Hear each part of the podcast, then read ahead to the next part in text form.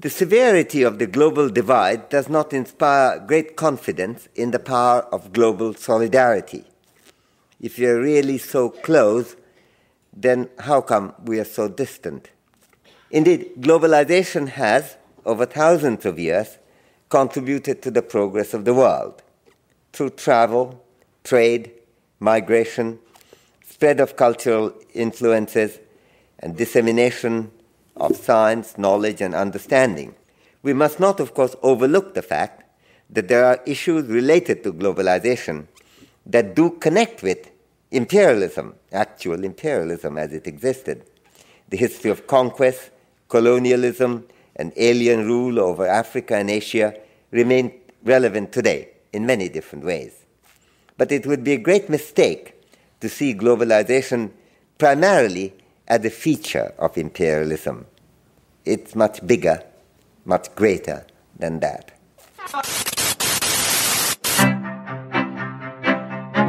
Man, man kann es nicht immer nebenbei laufen lassen, weil sonst verpasst man was. Soziopod. Nee, nee, man muss mitdenken. Ja, ja, oder, oder gefährlich. Soziopod.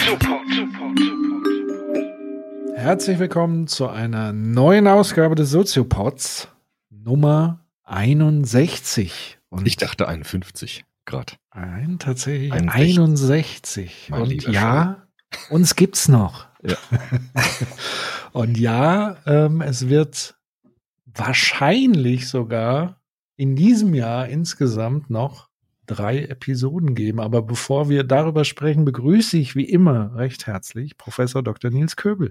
Ja, hallo, ich begrüße wie immer recht herzlich äh, Patrick Breidenbach, der mich jetzt gerade nervös gemacht hat. Wieso drei Folgen? Ich habe jetzt, Na, jetzt zwei pass mal auf. Ja. Diese Folge ist Nummer eins. Ja. Hallihallo, hier ist Herr Breitenbach aus dem produktionellen Off. Normalerweise hätten wir jetzt angekündigt, dass die Aufnahme Nummer zwei demnächst am 10.12. in Frankfurt stattfindet, im Museum für Kommunikation. An der Stelle muss ich leider mitteilen, dass die Veranstaltung auf Frühjahr 2022 verschoben ist. Wir haben uns lange beratschlagt mit dem Museum.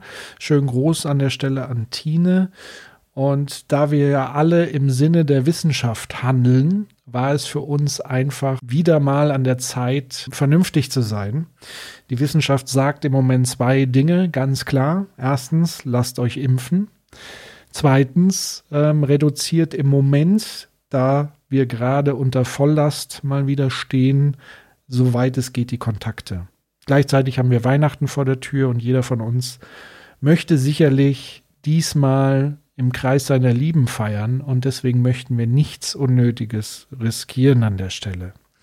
Das heißt, die geplante Aufnahme wird in den Frühjahr leider verschoben. Wir werden euch aber rechtzeitig Bescheid geben, wenn wir wissen, wann der neue Termin ist. Und jetzt viel Spaß beim Weiterhören. Genau. So, und die Folge Nummer drei ja, was denn jetzt? Die ich natürlich mit dir noch gar nicht. Äh, das weiß ich noch gar nicht. noch gar nicht. Aber eigentlich ist sie äh, seit zehn Jahren, weil übrigens, wir feiern, haben dieses Jahr zehnjähriges äh, äh, Soziopod. Mein Gott. Jubiläum. Also im Oktober war es soweit. Zehn Jahre Soziopod. So lange gibt's uns schon. Ähm, und zur zehnjährigen Tradition des Soziopods gehört eigentlich auch der Jahresrückblick. Ach, stimmt, natürlich. Den habe ich jetzt ja. überhaupt nicht auf dem Schirm gehabt. Jahresrückblick, so. ja klar. Den ja, sollten wir auf jeden Fall fest noch einplanen, so dass ich ihn wie immer oder wie meistens pünktlich zu Silvester Stimmt. Äh, euch zur Verfügung stelle. Und damit hätten wir tatsächlich noch drei Episoden in diesem Jahr. Wenn das stimmt. So Gott will, inshallah, so Gott, inshallah oder wer auch immer. Genau. Ja. Mal schauen. Schauen wir ja. mal. Ja, stimmt, den Jahresrückblick, den hatte ich jetzt gar nicht mehr auf dem Schirm. Aber natürlich ist das richtig. Gut, aber heute ja. sprechen wir tatsächlich äh, über was ganz anderes, was ganz Spannendes. Ja. Du hast es wieder vorbereitet, beziehungsweise bevor wir ins Thema einsteigen, hast du noch irgendwelche Themen organisatorisch? Ich glaube, wir haben jetzt soweit alles. Nee, also ich habe jetzt gerade nochmal gerechnet, 61. Folge, zehn Jahre. Das heißt, wir haben pro Jahr sechs Folgen gemacht, immer im Durchschnitt, ne? Könnte man sagen. Super. Das heißt, alle zwei Monate eine Folge. Das ähm, ist ja eigentlich nicht schlecht, finde ich. Ne? Also wir haben über 60 Folgen in zehn Jahren. Das kann sich sehen lassen, finde ich. Finde ich Bisschen Äh, stolz drauf. Quasi jedes Jahr eine Staffel. Genau. Wenn man es wahrscheinlich auf Minuten umrechnet, sogar sehr Ja. reichhaltig. Ja. Eine Folge ist ja immer ein bisschen länger. Ja, eben. Von daher fand ich jetzt eben gerade überraschend. Also 60 Folgen in zehn Jahren. Klingt gut. Was ich tatsächlich ein bisschen schade finde, und da hat natürlich Corona seinen Teil dazu beigetragen. Ich glaube, wenn es Corona nicht gegeben hätte, hätten wir das Ganze auch irgendwie anders gefeiert. Ja, Ähm, klar. Mit einer Veranstaltung live, wie auch immer. Aber ihr wisst es selber da draußen gerade. Wir sind alle irgendwie mehr oder minder, die einen mehr, die einen weniger, aber unterm Strich dann doch alle ziemlich erschöpft Ja. müde, durch. Ja. Und jede zusätzliche Aktivität außerhalb der Bewältigung des Alltags, der schon allein dadurch stressig genug ist, dass man auch gerade mal weiß, was gilt jetzt an welcher Stelle und pipapo, ähm, ist natürlich jedwede Zusatzaktivität nochmal doppelt so anstrengend und halt auch unberechenbar. Deswegen leider, leider feiern wir sozusagen eher heimlich stille und leise mit euch. Und ähm, ja, Genau. an der Stelle vielleicht dann doch äh, als, als Geburtstagskinder nochmal ein, einen riesigen Dank an euch für zehn Jahre Support. Viele, die von Anfang an dabei waren und uns unterstützt haben. Ähm, viele, die jetzt immer noch äh, ganz kurz und knapp dazukommen und sich Mhm. freuen, ein reichhaltiges Archiv sich durchhören zu können ja. Wo ich mir manchmal dann frage, ah, hätte ich das bei der einen Episode, würde ich das heute immer noch so ja, sagen? hoffentlich nicht. Ne? ich glaube Also- nein, ja, ich hoffe auch nicht. Nee, weil das wäre ja auch schlimm, nicht. wenn wir keinen Bildungsprozess beide hingelegt hätten in den letzten zehn Jahren. So geht's mir nämlich auch, wo ich denke, oh, das hätte ich noch sagen können aus der heutigen Sicht und das und das und das. Aber das ist ja genau das gute Zeichen. Also, dass man sich auch während der Produktion der Folgen äh, sich verändert. Also das ist ja Mhm. genau das, was wir mit Bildung bezeichnet haben, dass wir rückblickend sagen, Mensch, damals war ich noch ganz schön naiv. Also das ist ja das genau das gute Zeichen eigentlich, ne? Weil wenn wir Stimmt. immer das Gleiche sagen würden und uns nicht verändern würden, dann würden wir unseren eigenen Anspruch überhaupt nicht gerecht werden. Von daher, diese Entwicklung ist ja genau das richtige Zeichen. Genau. Und deswegen herzlich willkommen an alle neuen Hörerinnen und Hörer mit dem Hinweis, das, was wir äh, in den ersten Episoden gesagt haben, ähm, äh, ordnet das entsprechend ein. Sieht auch ganz anders aus als vor zehn Jahren. Ich, Also, ja, und ich ja auch. äh, echt? also, Ja, ich dachte, ich sehe immer noch so fresh. ja anders. Anders einfach. Fällt Ja, wie gesagt, zum Glück. Deshalb trotzdem nochmal vielen Dank an alle, die, die uns bis heute supporten auf alle erdenkliche Art und Weise, sei es durch Weiterempfehlung, sei es durch Spenden, sei es durch Einladungen und Buchungen zu Live-Events. Ähm, ja, ihr seid, ihr seid eigentlich der Soziopod so ein Stück weit mit, weil ohne euch gäbe es das wahrscheinlich auch gar nicht mehr so. So ist es. Ne? So, dann mit der los. zehnjährigen Reife blicken wir heute auf ein neues Thema und du hast dir wieder ähm, die absolute Mühe gemacht, einen ähm, Denker rauszusuchen mit einer Theorie oder einem Buch. Ja. Ähm, wen hast du uns denn diesmal mitgebracht? Ja, wenn du das jetzt so sagst im Vorspann, ist das eigentlich ein Thema, das ähm, eigentlich das, das klassischste Thema des Soziopods betrifft. Also Mhm. damit haben wir eigentlich begonnen, auch aus unserem ersten Live-Auftritt äh, bewältigt mit diesem Thema. Es geht nämlich mal wieder um das Thema Identität. Und Mhm. äh, Identität, Gesellschaft, soziales Handeln, das ist ja genau das, was der Soziopod macht. Und von daher kann man fast dialektisch sagen, schließt sich so ein bisschen ein Kreis heute nochmal, weil wir heute wieder über Identität sprechen wollen. Und ich habe ein spannendes Buch gelesen, das habe ich jetzt auch in der Hochschule, auch mit Studierenden äh, intensiv diskutiert. Und deshalb dachte ich, es wäre auch genau an der Zeit, darüber einen Soziopod mal zu machen. Der Autor heißt Amartya Sen und ich habe äh, das Buch von ihm, Die Identitätsfalle, mir rausgesucht. Und das fand ich so spannend, auch jetzt in den Diskussionen in der Hochschule, dass ich dachte, das muss ich unbedingt dir erzählen und deine Meinung auch nochmal dazu einholen. Ähm, wir sind ja im Soziopod dazu, dazu übergegangen, könnte man sagen, einzelne Bücher eher zu besprechen als konkrete Autoren. Und das hat auch einen Grund, weil man an dieser Figur Amartya Sen sehen kann, wie vielfältig eigentlich Philosophie, Soziologie heute betrieben wird. Also der hat unglaublich viel gemacht. Ich erzähle gleich ein bisschen was über seine Person. Aber nun vorab mal äh, zu sagen, er ist Wirtschaft, Wirtschaftswissenschaftler, Philosoph, Soziologe, hat unglaublich viel geschrieben. Deshalb wäre es jetzt Quatsch, eigentlich das Ganze Werk in den Blick zu nehmen, sondern lieber sich auf ein Buch zu konzentrieren, das in den Soziopod genau hineinpasst. Und das ist das Buch Die Identitätsfalle, Untertitel Warum es keinen Krieg der Kulturen gibt. Und das klingt genauso spannend, wie es ist.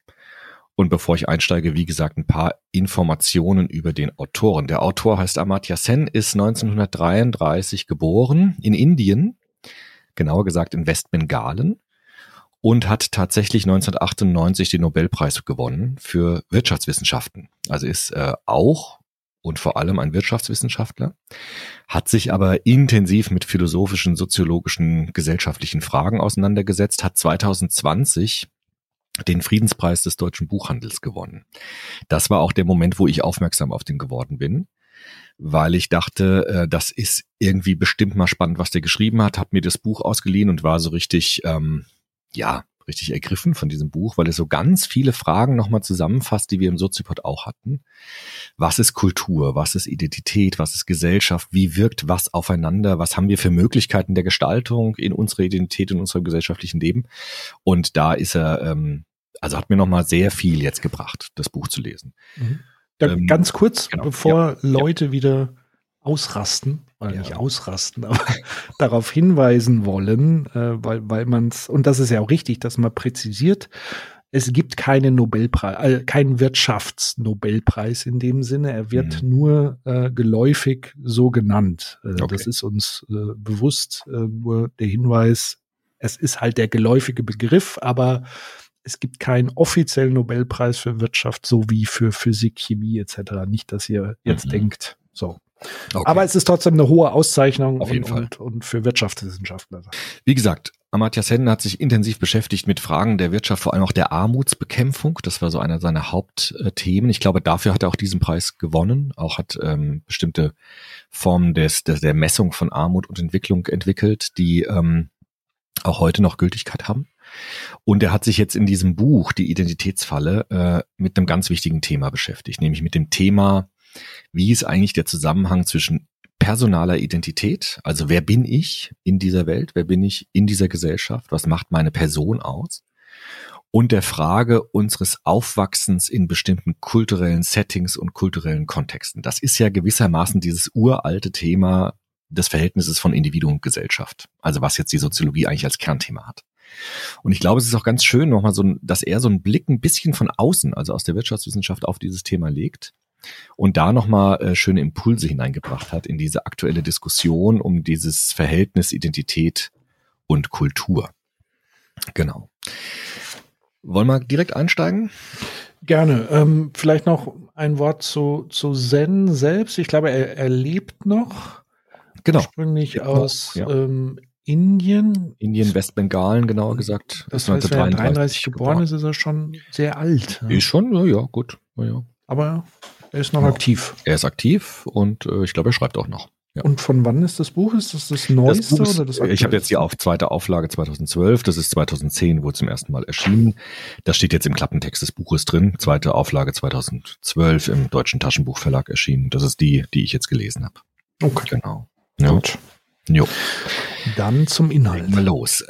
Ich würde gern das ein bisschen anders wieder sortieren, als er das gemacht hat. Also ich habe das ganze Buch natürlich gelesen und würde jetzt einen Aufbau machen, der uns ein bisschen hineinführt, auch das Buch als Soziopod zu lesen. Also nicht sequenziell von vorne nach hinten, sondern thematisch so zu sortieren, dass wir gut reinkommen. Und deshalb würde ich beginnen mit einem Ausgangspunkt, der, den er in seinem Buch wählt. Und zwar wählt er die Beschäftigung mit einem wichtigen Werk, das geschrieben worden ist von Samuel Huntington. Das kennen bestimmt viele auch vom Begriff Mhm. her. Das berühmte Buch Kampf der Kulturen. Die Neugestaltung der Weltpolitik im 21. Jahrhundert. Das ist so sein Ausgangspunkt, dass er dieses Buch von Samuel Huntington ins Zentrum stellt und die Thesen, die darin formuliert werden. Das ist so sein Aufhänger, könnte man sagen, für sein Buch. Jetzt müssen wir ein bisschen was über Samuel Huntington sagen, natürlich. Samuel Huntington hat in diesem Buch Kampf der Kulturen, das ist zum ersten Mal in den 90er Jahren erschienen, ich glaube 1996 war das, hat er eine These aufgestellt. Und diese These, dieses Buch, ist, dass die Welt unterschiedliche grundlegende Kulturen beheimatet. Also er teilt die Welt auf in unterschiedliche Kulturen. Und Samuel Huntington macht das entlang religiöser Trennungslinien. Also er spricht zum Beispiel von der westlichen Kultur, von der islamischen Kultur, von der hinduistischen Kultur und so weiter. Und die Hauptthese von Huntington ist jetzt, dass diese Kulturen im 21. Jahrhundert in einem konflikthaften Spannungsverhältnis zueinander stehen.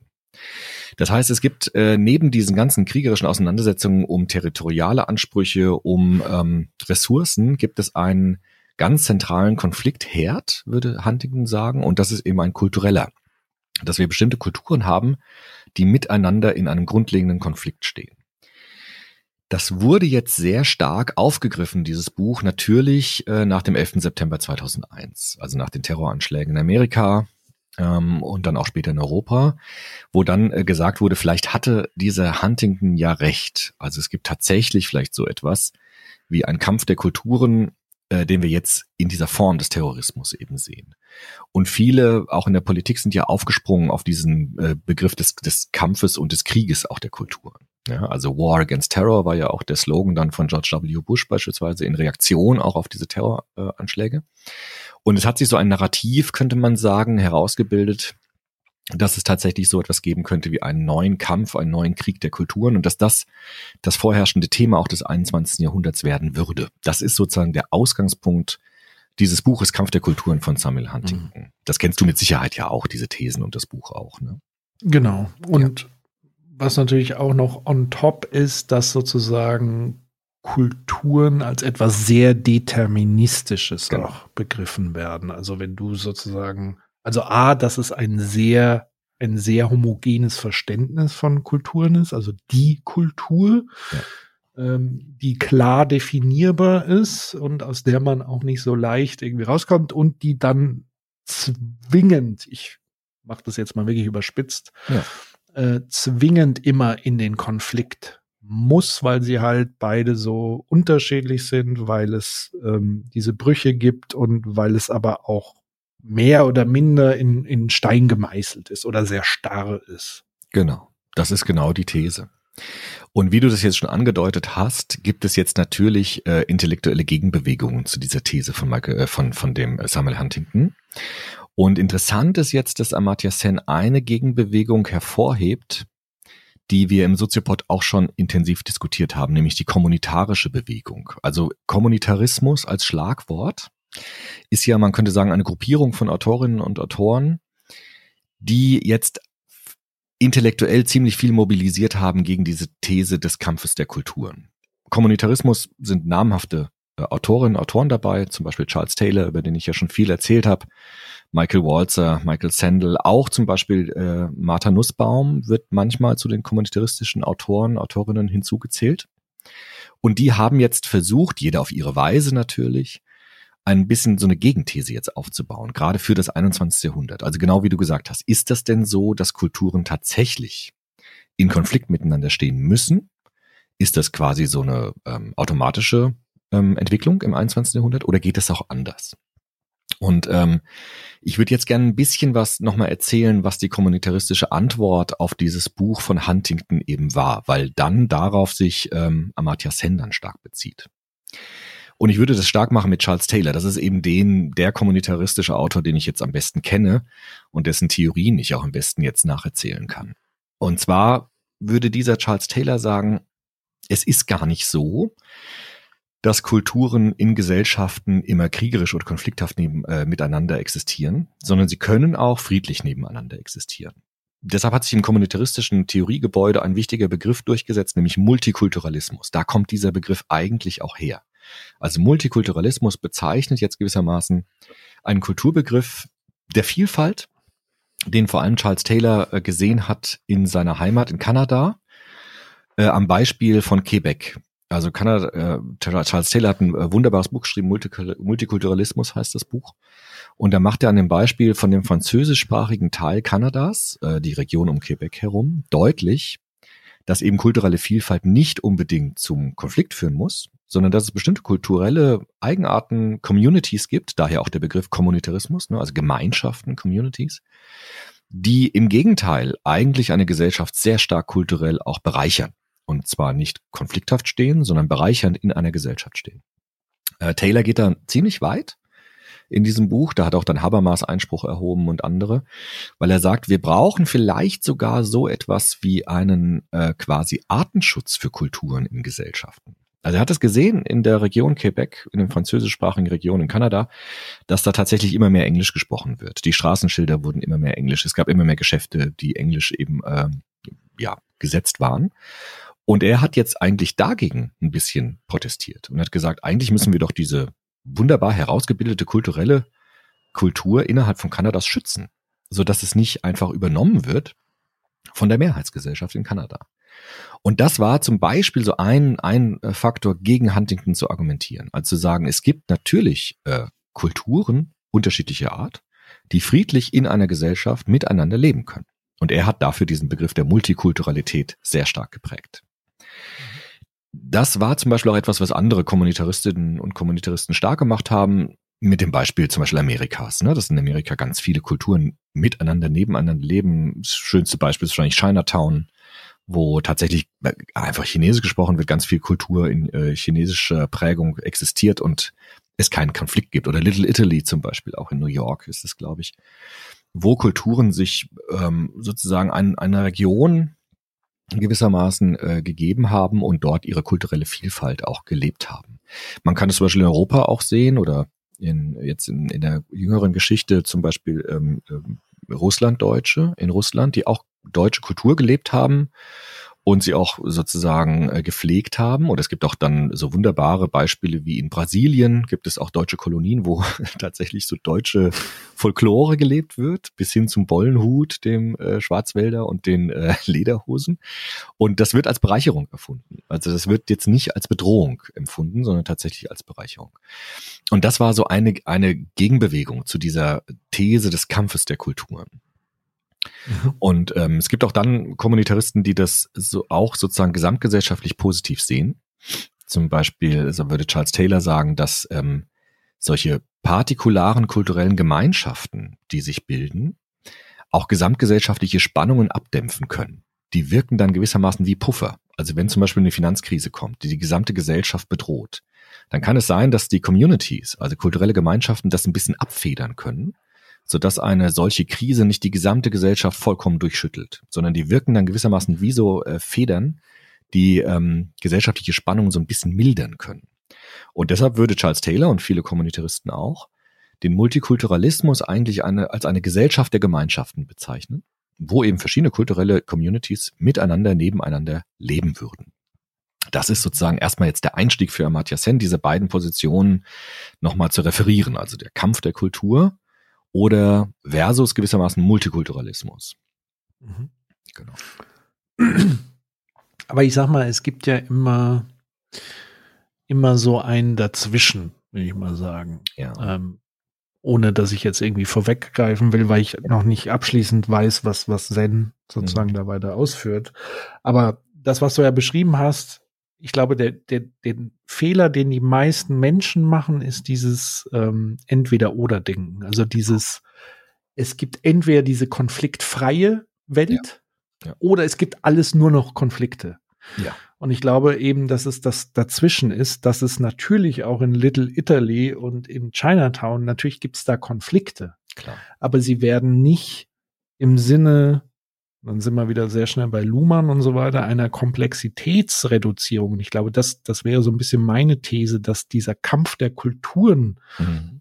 ein Versuch ist, um die Konfliktkomplexität zu reduzieren, indem ich eindeutige Schuldige, eindeutige Schubladen öffne und damit natürlich dieses nicht leicht aushaltbare, diffuse wesentlich einfacher gestalte. Ich kann nämlich sagen, dieser Konflikt ist kein Konflikt zwischen Nils und Patrick, mhm. sondern vielleicht zwischen einem Katholiken und einem Atheisten oder keine Ahnung, ja. Genau, ja genau. Weil da, dann macht man sich's einfach. Da muss man nicht genauer hingucken, wie, warum ist Patrick so, wie er ist und warum gibt es auf Nils, wie er ist, sondern man sagt, man schiebt die Verantwortung auf eine Religionsgemeinschaft, auf eine Kultur und macht sich's dadurch auch sehr, sehr einfach und verdrängt eigentlich auch ein Stück weit. Und das macht Huntington ja eigentlich, weil er sagt, es ist eigentlich gar nicht lösbar, Hm. ist das gleiche wie zu sagen, Multikulti ist gescheitert. Ja, das ist auch eine Gegenthese dann. Ne? Das ist, das ist sozusagen eine maximale Reduktion, die aber auch gefährlich ist, Ja. weil sie denkfaul macht, weil sie ähm, Konflikt, also überhaupt gar keinen Anlass bietet, Konflikte zu bearbeiten, was anstrengende Arbeit wäre, was Dialog wäre und so weiter und so fort, was eine permanente Suche nach gemeinsamen Werten wäre und so weiter Hm. da macht sich diese Theorie das halt sehr, sehr einfach. Und deswegen ist sie, glaube ich, auch sehr erfolgreich gewesen. Ja. Und gerade dann erfolgreich, wenn, wenn die Welt erschüttert wird von solchen katastrophalen Ereignissen wie den 11. September, weil dann ist es wie so eine Art ja, Medizin, die man nehmen kann, um zu ertragen, dass so etwas passiert ist. Mhm. Und warum ist sowas äh, passiert ist. Genau. Ist so meine, meine Interpretation. Ja, es geht ganz stark auch in die Richtung, die wir dann mit äh, Sen dann diskutieren Mhm. wollen. Vielleicht noch ganz kurz mit dem Kommunitarismus, dass ich das nochmal Mhm. abschließe, was der sagt. Also der Kommunitarismus jetzt auch wiederum bei Charles Taylor vor allem aufgenommen. Das ist so das, was eben, was ich am besten kenne. Die setzen jetzt natürlich ganz stark diesen Faktor der Sozialisation nach vorne. Also sie sagen, wir Menschen werden immer in Communities hineingeboren. Also in ein Mhm. soziales Nahfeld würde das äh, Lawrence Kohlberg nennen, wo wir mit gewissen äh, Gütern und mit gewissen Werten erzogen werden. Und Charles Taylor würde sagen, wir sind gemeinschaftliche Wesen von Natur aus, also von Geburt an, vielleicht sogar schon vorher im, im Mutterleib, ja, das, weil wir eben diese Werte äh, wie die Muttermilch mit uns äh, aufsaugen.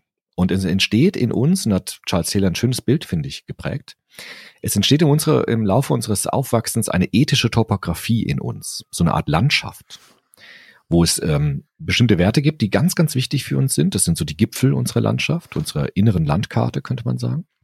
Und darunter abgestuft Werte, die ein bisschen weniger für uns wert sind. Er nennt es auch den Unterschied zwischen Lebensgüter und Hypergüter. Also Lebensgüter sind so Alltagsgüter, die mir wichtig sind, zum Beispiel Erfolg vielleicht oder Prestige oder auch Freundschaft vielleicht.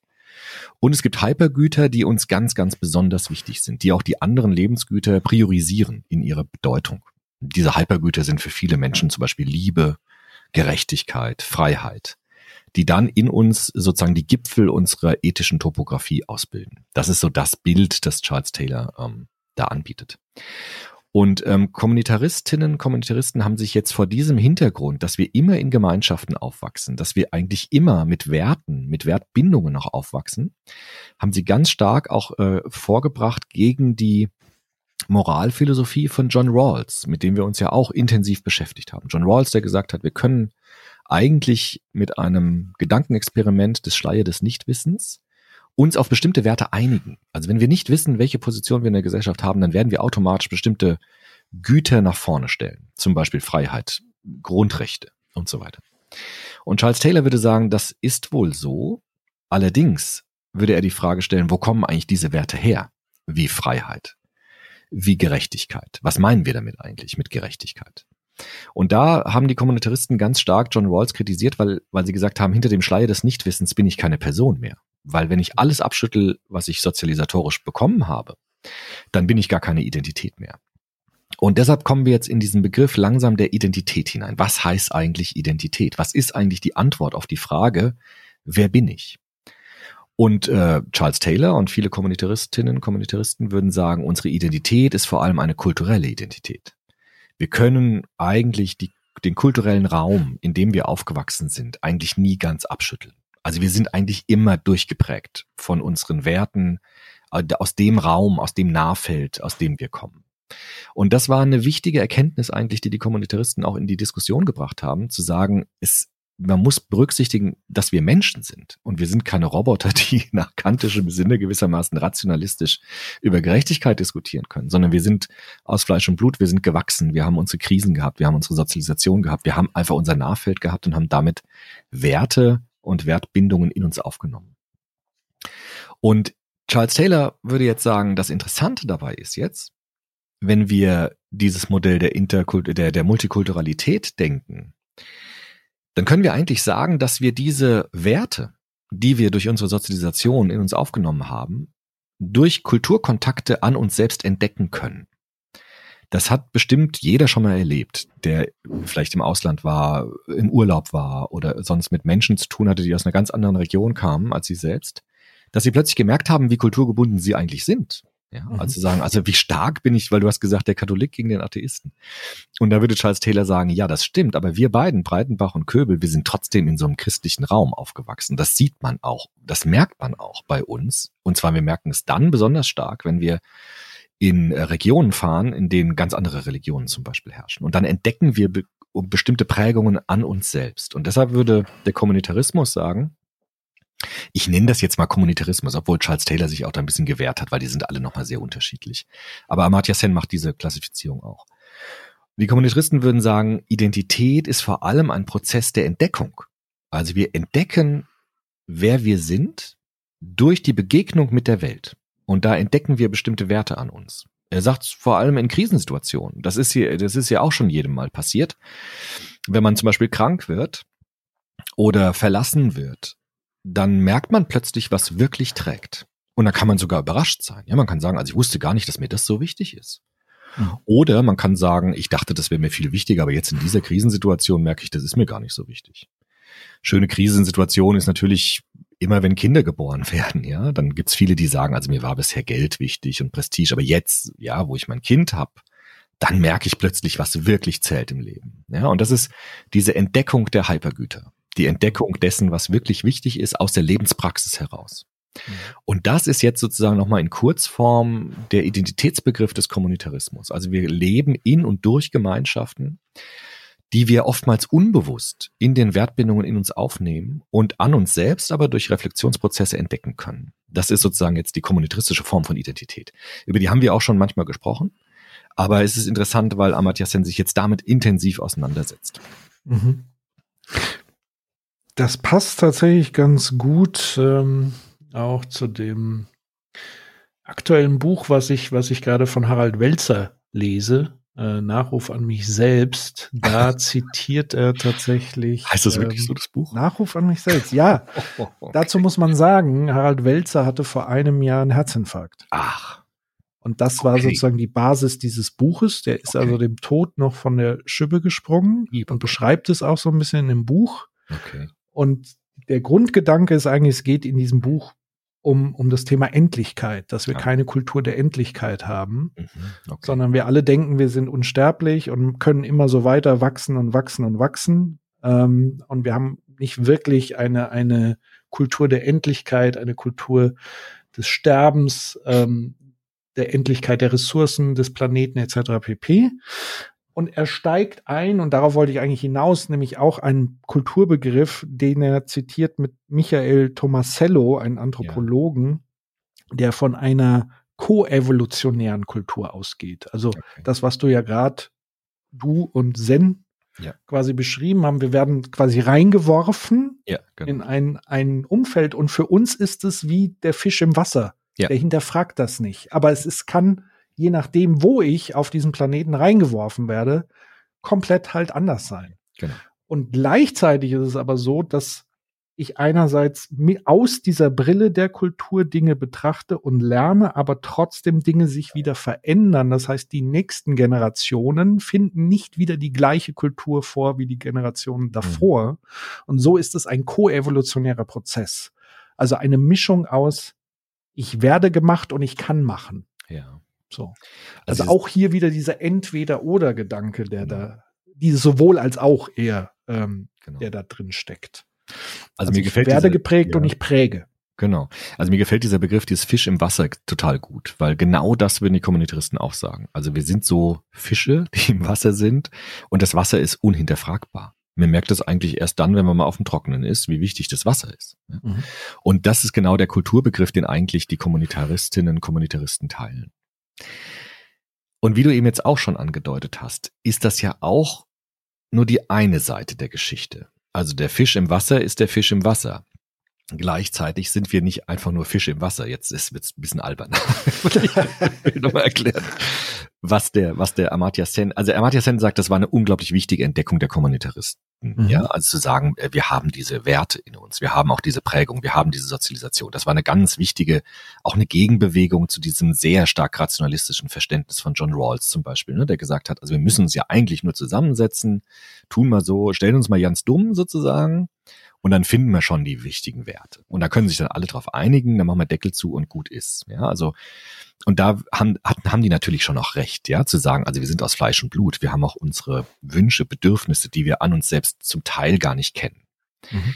Trotzdem hat jetzt auch Amartya Sen mit dieser Gruppe von Wissenschaftlerinnen und Wissenschaftlern so seine Probleme. Warum ist das so? Amartya Sen würde sagen, auch das Beharren vieler Kommunitarier auf die kulturelle Identität, also sagen, wir sind kulturelle Wesen, teilt stillschweigend diese Klassifikation von Kulturen, die auch der Samuel Huntington macht. Sie dreht mhm. sie quasi nur um. Also die Kommunitarierinnen und Kommunitarier sind sehr wertschätzend mit dem Begriff der Kultur. Für die ist das unglaublich wertvoll. So wertvoll, dass Charles Taylor sagt, wir brauchen so eine Art Artenschutz für Kulturen vielleicht sogar. Das ist ja ein bisschen seltsame Begrifflichkeit. Mhm. Aber daran sieht man, wie wertvoll für Kommunitaristinnen und Kommunitaristen der Begriff der Kultur ist. Und Amartya Sen sagt, das ist schon mal viel besser als das, was der Samuel Huntington anbietet. Mhm. Aber trotzdem ist es doch so, dass die einen Grundfehler seiner Meinung nach mitvollziehen. Er sagt nämlich die Festlegung auf eine Identitätsfacette, nämlich auf die Identitätsfacette der kulturellen Identität, der ist auch nur eine Facette des Menschen. Und auch nur die Facette des Menschen, die sich so anhört, als ob sie unveränderlich wäre, aber sich natürlich im Leben, Laufe des Lebens natürlich ganz stark verändern kann. Ich kann zum Beispiel über meine Kultur reflektieren. Mhm. Ich kann zum Beispiel über mein soziales Nahfeld reflektieren. Ich kann auch bestimmte kulturelle Prägungen überdenken. Ich kann zum Beispiel sagen, ich bin zwar, ich nehme das auf, was du gesagt hast, äh, Katholik und Atheist. Das stimmt. Das sind wir, aber wir sind unendlich viel mehr als mhm. Katholiken und Atheisten. Wir sind zum Beispiel Podcaster. Du bist zum Beispiel Vater. Wir sind Freunde. Wir sind Menschen, die sich für Musik interessieren. Das heißt, wir haben einen ganzen Kosmos an Identitäten in uns. Und die Kommunitaristinnen und Kommunitaristen machen den gleichen Fehler, wenn sie sagen, wir haben kulturelle Identitäten. Warum? Weil diese Festlegung auf eine Facette unserer Identität, der Grundkonflikt ja überhaupt schon da ist oder diesen Grundkonflikt konstruiert, dass Menschen miteinander in einen Konflikt treten können, weil sie sozusagen gesagt bekommen haben, diese Facette deiner Identität ist die entscheidend wichtigste Identitätsfacette. Und das koppelt Amartya Sen wunderbar, das heißt wunderbar, sehr tragisch eigentlich, mit einer biografischen Erfahrung. Also er hat auch in seinem Buch so eine biografische Grunderfahrung geschildert in Indien. Und das passt natürlich zu dem, was auch ähm, Wilhelm Dilthey gesagt hat, dass eigentlich die große Philosophie eigentlich immer aus der Lebenserfahrung heraus sich schöpft und nicht am Schreibtisch entsteht. Und äh, genau das ist bei Amartya Sen eben auch. Weil Amartya Sen ist ja in Indien geboren, in Westbengalen, und hat ähm, diesen schweren und sehr brutalen ähm, Konflikt miterlebt in den 40er Jahren, als sich Pakistan von Indien getrennt hat und diese zwei Staaten dann existiert haben. Und da gab es wahnsinnig viel ähm, Brutalität, Gewalt auf der Straße. Und Amartya Sen war als äh, kleiner Junge, als er das dann erlebt hat, äh, schockiert darüber, dass es ähm, Demagogen gegeben hat, die es geschafft haben, Kollegen, Nachbarn, Freunde zu Feinden zu machen indem sie Menschen auf eine Identität reduziert haben, indem sie gesagt haben, das sind Muslime, das sind unsere Feinde. Und die anderen haben gesagt, das sind Hindus, das sind unsere Feinde. Und plötzlich wurden aus Nachbarn Feinde, die vorher zusammen gespielt haben, sich unterhalten haben, nachbarschaftlich gelebt haben, die wurden plötzlich zu Feinden. Und das war für ihn so ein Schlüsselerlebnis zu sagen, Moment mal, was heißt hier eigentlich Identität? Was heißt hier eigentlich Kultur? Was sind das eigentlich für seltsame Grenzlinien, die äh, Philosophinnen und Philosophen machen, stimmen die denn überhaupt in ihrer Bedeutung? Ist das denn überhaupt so, dass Kulturen entlang religiöser Trennlinien gezogen werden können? Ist das überhaupt eine akzeptable Form? Er macht das an Indien deutlich, wo man oftmals hört, Indien sei ein hinduistisches, äh, hinduistischer Subkontinent. Da würde Amartya Sen sagen, das ist grundauf falsch. Also Indien ist ein Kosmos von Kulturen. Da gibt's Christen, Muslime, Hindus, Sikh, alles Mögliche. Da gibt es Musik, da gibt es Literatur, Kultur. Also Indien zu reduzieren auf eine Religion ist genauso albern wie gefährlich, weil er eben gezeigt hat, dass diese Reduktion, und das ist eben, wenn du mit Luhmann kommst, greife ich den auch auf. Das ist eine Form der Komplexitätsreduktion, die gefährlich wird. Weil wenn wir Komplexitätsreduktion auf Identität anwenden, dann können wir unglaublich leicht Menschen verführen, Feindbilder zu entwickeln. Mhm. Nämlich zu sagen, das ist ein Muslim, deshalb ist das unser Feind. Und der ist nicht mehr dein Freund, mit dem du gespielt hast als Kind, sondern es ist jetzt nur noch eine eine Person mit einer Identität, nämlich Muslim. Oder andersrum, das ist ein Hindu, ja, und das mhm. ist unser Feind. Vielleicht darf ich diese Passage mal vorlesen aus dem Buch, weil es ist wirklich mhm. eindrücklich, wie er das beschreibt, weil das wirklich so ganz drastisch ist. Es ist auf Seite 179 dieser Ausgabe. Dort schreibt er. Meinen ersten Mord erlebte ich mit elf Jahren. Das war 1944 während der Zusammenstöße zwischen Hindus und Muslimen, zu denen es während der letzten Jahre der britischen Herrschaft, die 1947 endete, immer wieder kam. Plötzlich erblickte ich einen Unbekannten, der blutüberströmt durch das Tor in unseren Garten taumelte und um Hilfe und etwas Wasser bat. Ich rief nach meinen Eltern, während ich ihm Wasser holte. Mein Vater brachte ihn sofort ins Krankenhaus, aber er erlag dort seinen Verletzungen. Sein Name war Kadamir. Die Zusammenstöße zwischen Hindus und Muslimen, die der Unabhängigkeit vorausgingen, zeichneten zugleich den Weg zur Aufteilung des Landes in Indien und Pakistan vor.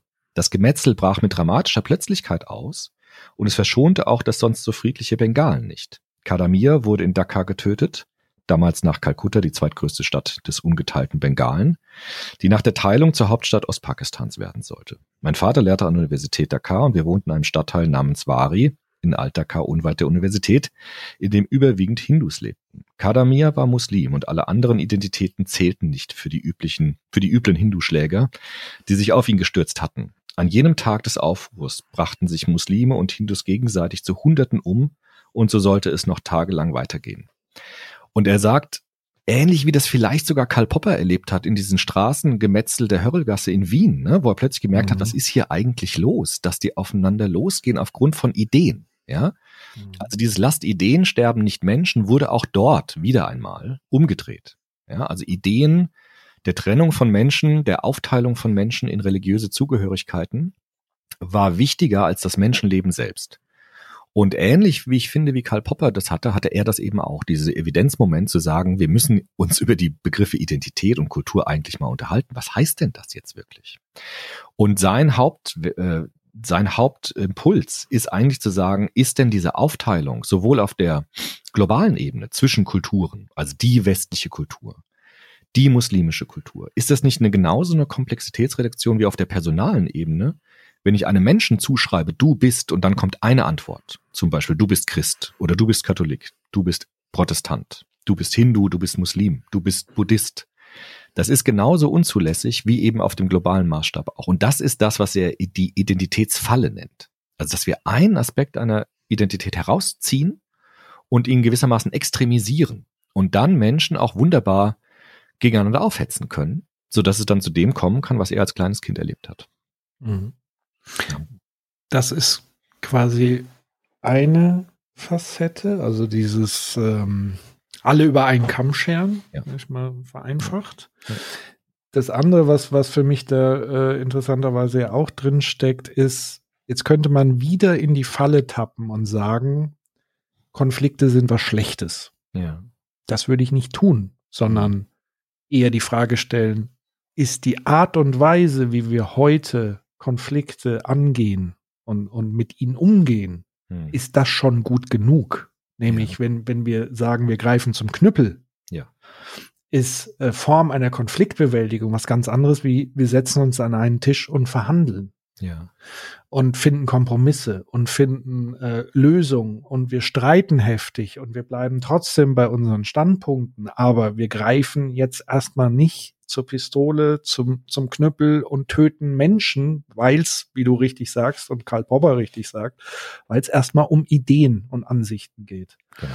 Also das heißt, ich würde auch vermeiden wollen zu sagen, dass Konflikte per se etwas ist, was man unterlassen soll, ganz und gar nicht, sondern sich eher die Frage stellt, wie können wir in Zukunft vernünftig Konflikte lösen, ohne dass Menschen unnötig sterben müssen. Mhm. Und vor allen Dingen an, an die Substanz der Konflikte zu gehen, weil wenn man nur über Label-Konflikte führt ja. und gar nicht mehr weiß, warum es überhaupt einen Streit zwischen Juden, Christen, ähm, Moslems, Muslima, mhm. Hinduisten etc. gibt, also wa, wa, was stört sie eigentlich? Einfach nur die bloße Existenz, das ist so das eine.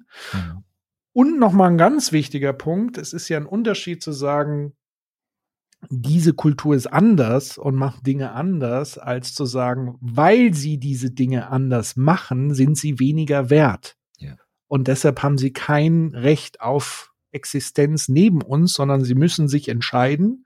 Und ähnlich sind die Diskussionen bei uns ja, wenn es ums Thema Integration geht. Da geht es Genau. ja meistens um Assimilierung. Genau, da kommen wir gleich zu, ja. Genau, also entscheide dich, entweder du legst diese Kultur komplett ab Ja. und wirst Teil unserer, Ja.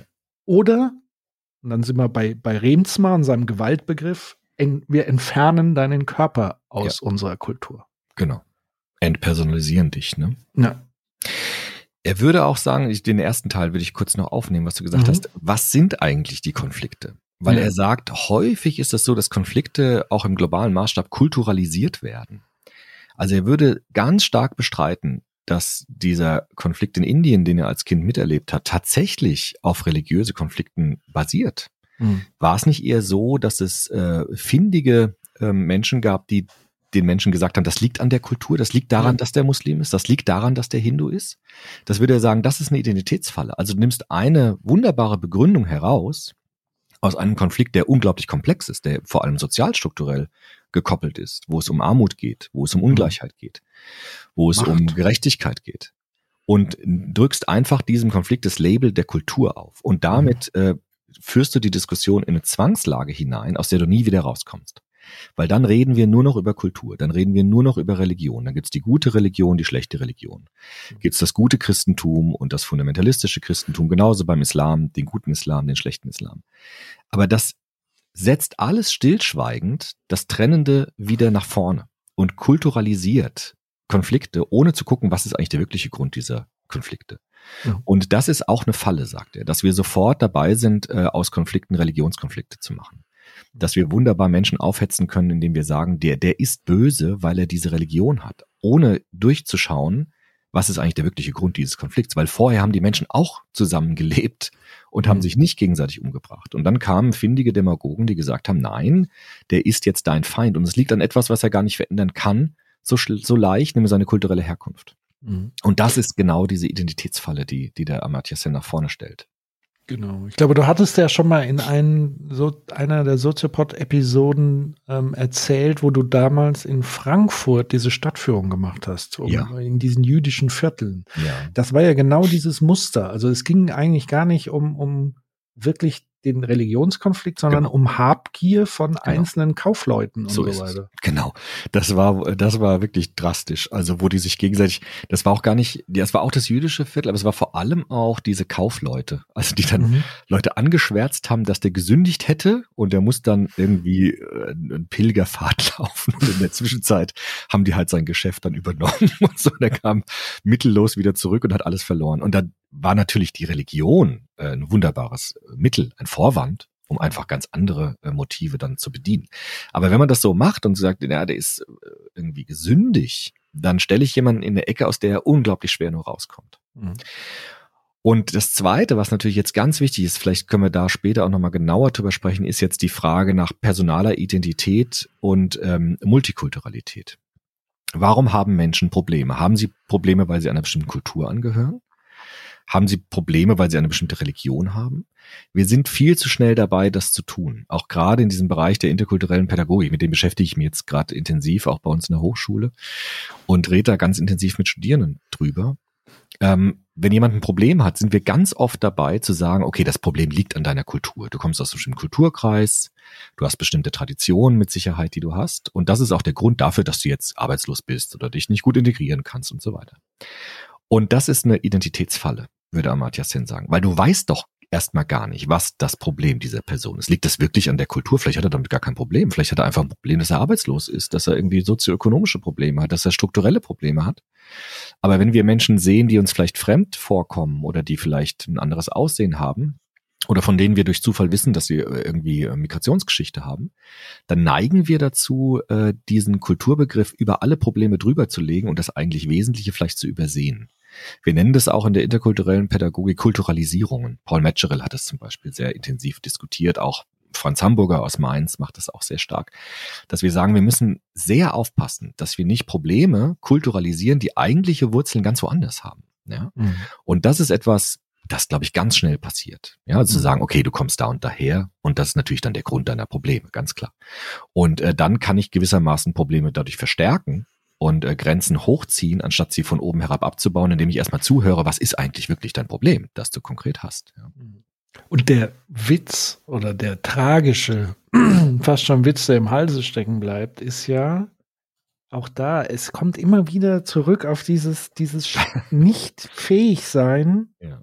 Zwischen den Zeilen zu denken. Also zwischen den Zeilen zu reden, das haben wir schon irgendwie einigermaßen hinbekommen, aber zwischen den Zeilen zu denken, also dieses dazwischen zu denken, weil natürlich jetzt könnte man sagen, wenn man jetzt so ein Ding aufmacht, äh, äh, äh, der Islam oder Ja. so, als, als war ja zeitlang wirklich sehr präsent als Angstbild und so weiter, dass dann viele sagen, ähm, das sind jetzt, also auch die dann sich ein, äh, äh, eintreten, um dagegen zu reden, um, Ja. um, um zu differenzieren und zu machen, dass dann wieder so dieses Ding draus gemacht wird, na ja, der eine muss immer der Gute und der andere der Böse sein. Aber Genau. der Witz ist ja, dass im Islam genau die gleichen Mechanismen mit zum Beispiel dem Judentum, mit anderen Kulturkreisen, also das ist kulturübergreifend, ist diese, diese Ressentiments Ja. Sind überall vorhanden. Wir geraten aber irgendwie komischerweise immer in dieses gut-böse Ding Ja. und, und kippen immer nur auf die eine Seite. Also, und, und das ist, glaube ich, nochmal wichtig, dass das ein kulturübergreifendes Ding ist. Dass das Ja. auch nicht so ein Ding ist, das ist wieder typisch Nazi-Kultur oder sowas. Ja. Sondern dass auch der Islam natürlich Ressentiments ohne Ende in sich birgt. Dass das Judentum, da kenne ich mich zu wenig aus, das, das ist zu wenig in der Öffentlichkeit, aber auch da wird es sicherlich Ressentiments gegen andere Kulturen und so weiter geben. Also es ist niemand auch heilig gesprochen in dem Sinne, dass es jetzt eine, und das ist ja die- Essenz dieser Problematik, dass die Annahme, es gebe eine Leitkultur, Mhm. die besonders herausragend sei und besonders gut und besonders rein. Das ist die Wurzel aller Probleme, nämlich dieses, dieses Unterscheiden. Es gibt was Reines und es muss geschützt werden und es muss, es muss missioniert werden und es muss vorangebracht werden und es gibt dieses Unreine, es muss ausgemerzt werden. Das ist so dieser Grundgedanke, der zu diesen schrecklichen Dingen äh, letztendlich führt. Ja, und er würde auch, also er beschäftigt sich tatsächlich in dem Buch auch intensiv mit so äh, Phänomenen wie Fundamentalismus, beispielsweise Mhm. religiösen Fundamentalismus. Und was ihn so ein bisschen nervt, kommt auch ganz schön im Buch raus, ist, dass wir auch bei der Besprechung oder Konfliktbewältigung von fundamentalistischen Phänomenen immer weiter in dieser stillschweigenden Trennung bleiben. Also wenn wir Menschen erleben, die sehr religiös sind und es vielleicht als Bedrohung erleben aus irgendwelchen Gründen, dann versuchen wir dann eine andere Form der Religiosität dagegen zu mobilisieren. Also zum Beispiel den guten Islam, der aufgeklärt ist gegen den fundamentalistischen Islam. Oder das aufgeklärte Christentum, das evangelische Christentum gegen diesen traditionellen Christentum im, Kathol im katholischen Bereich. Und da gibt es tausend Kongresse, wo Menschen aus einer oder mehrere Religionen sich miteinander unterhalten, was ist die richtige Religion oder die richtige Form der Religion. Aber Amartya Sen würde sagen, das Grundproblem ist, dass wir immer nur über Religion reden. Er hat einen ganz anderen Vorschlag. Er würde nämlich sagen, wenn jemand sehr stark religiös ist und wir das vielleicht als Bedrohung erleben aus irgendwelchen Gründen, wäre es doch interessant, mal zu fragen, was dieser Mensch noch ist, außer religiös zu sein. Das ist für ihn die entscheidende Frage. Also wir gehen immer wieder ins gleiche Fahrwasser hinein. Also wir reden dann immer wieder nur über Religion oder immer nur über die Kultur, was immer das auch sein mag. Anstatt zu sagen, der Mensch ist doch ein Kosmos von ganz verschiedenen Zugehörigkeiten. Wir haben ganz verschiedene Gemeinschaften, denen wir uns zugehörig fühlen. Wir haben vielleicht sind wir Fußballfans, vielleicht haben wir eine Musik total gern, vielleicht haben wir äh, Literatur sehr gerne. Und er plädiert dafür, das Ganze zu öffnen. Also zu sagen, nicht Personen zuzuschneiden auf eine Facette ihrer Identität, zum Beispiel Religion, sondern zu fragen, was bist du denn noch außerhalb oder neben dieser religiösen Identität, sodass das gestärkt wird, was er Zivilgesellschaft nennt. Also nicht immer wieder Religion gegen Religion auszuspielen, Kultur gegen Kultur auszuspielen, sondern zu fragen, was für ein Reichtum habe ich eigentlich als Mensch in meiner Identität und welche Bindungen an Gemeinschaften habe ich eigentlich? Weil Amartya Sen würde den Kommuniteristen äh, zusprechen. Er würde sagen, das stimmt, wir haben Bindungen an Gemeinschaften, aber wir haben doch nicht nur eine Gemeinschaft, in der wir leben. Und wir können natürlich auch Identitäten gestalten. Wir können uns auch entscheiden für eine Identität. Wir können uns auch gegen eine Identitätsfacette entscheiden. Wir sind keine Opfer von unserer Sozialisation. Was du auch gesagt hast mit dem, mit dem Harald Welzer, ne? also mhm. gestalten und hineingeworfen sein. Identität ist nicht was Eindeutiges Menschen an sich entdecken, sondern Identität ist gestaltbar, es ist wählbar. Ja, wir treffen ständig Entscheidungen über die Prioritäten unserer Lebenswelt. Das heißt, wir haben immer Entscheidungen, welche Facetten unserer Persönlichkeit sind in welchen Momenten wichtig und weniger wichtig. Also wenn ich im Gottesdienst sitze, bin ich vielleicht als religiöser Mensch in dieser Facette in diesem Moment sehr wichtig. Wenn ich auf der Arbeit bin, ist es vielleicht überhaupt nicht wichtig. Das heißt, wir, wir können switchen, bestimmte Identitätsfacetten nach vorne stellen, nach hinten stellen, je nachdem, wie der soziale Kontext ist. Wenn ich zum Beispiel jetzt krank werde, habe ich eine Gemeinschaft mit denen, die meine Krankheit teilen zum Beispiel. Aber das ist doch nicht das, was mich in meiner ganzen Person bestimmt. Das ist doch nur eine Facette. Und das ist, das ist das, was er meint mit dieser Identitätsfalle. Also wenn wir so etwas haben wie religiösen Fundamentalismus, der übrigens aus dem Christentum herkommt, also Fundamentals waren ja amerikanische Puritaner, die das stark gemacht haben. Der wird jetzt ja verwendet, dieser Begriff für alle möglichen religiösen Phänomene, kommt aber eigentlich aus dem Protestantismus, aus amerikanischen Puritans. Wenn wir es mit solchen Menschen zu tun haben, ist es doch vielleicht etwas einseitig, immer nur über Religion zu reden. Und es wäre doch viel interessanter zu schauen, was bist du noch? Ja, also was für Facetten in dir gibt es denn noch? Und das ist etwas, was er sozusagen in dieser Fundamentalismusdebatte immer ein bisschen vermisst, dass wir immer im gleichen Wasser uns bewegen und dort eigentlich nicht wirklich vorankommen, ja, weil wir immer wieder dann mit den religiösen Führern sprechen und dann liberale religiöse Menschen dagegen stellen, da gibt's dann die gute Religion, die schlechte Religion, aber es bleibt immer wieder in diesem stillschweigenden, angenommenen Hauptidentitätsaspekt der Religion. Aber das selbst in Frage zu stellen, das ist das, was er will. Von daher macht es ja auch Sinn, wenn er fordert, und das ist absolut einleuchtend, wenn er sagt, dieses Artenschutz für Kulturen ja. kann nichts Quatsch ist es. Gutes sein. Also es ist, es ja. ist sozusagen nachvollziehbar, warum man das möchte. Man möchte ja. sozusagen die, die Gemeinschaft und so weiter bewahren, die Werte etc.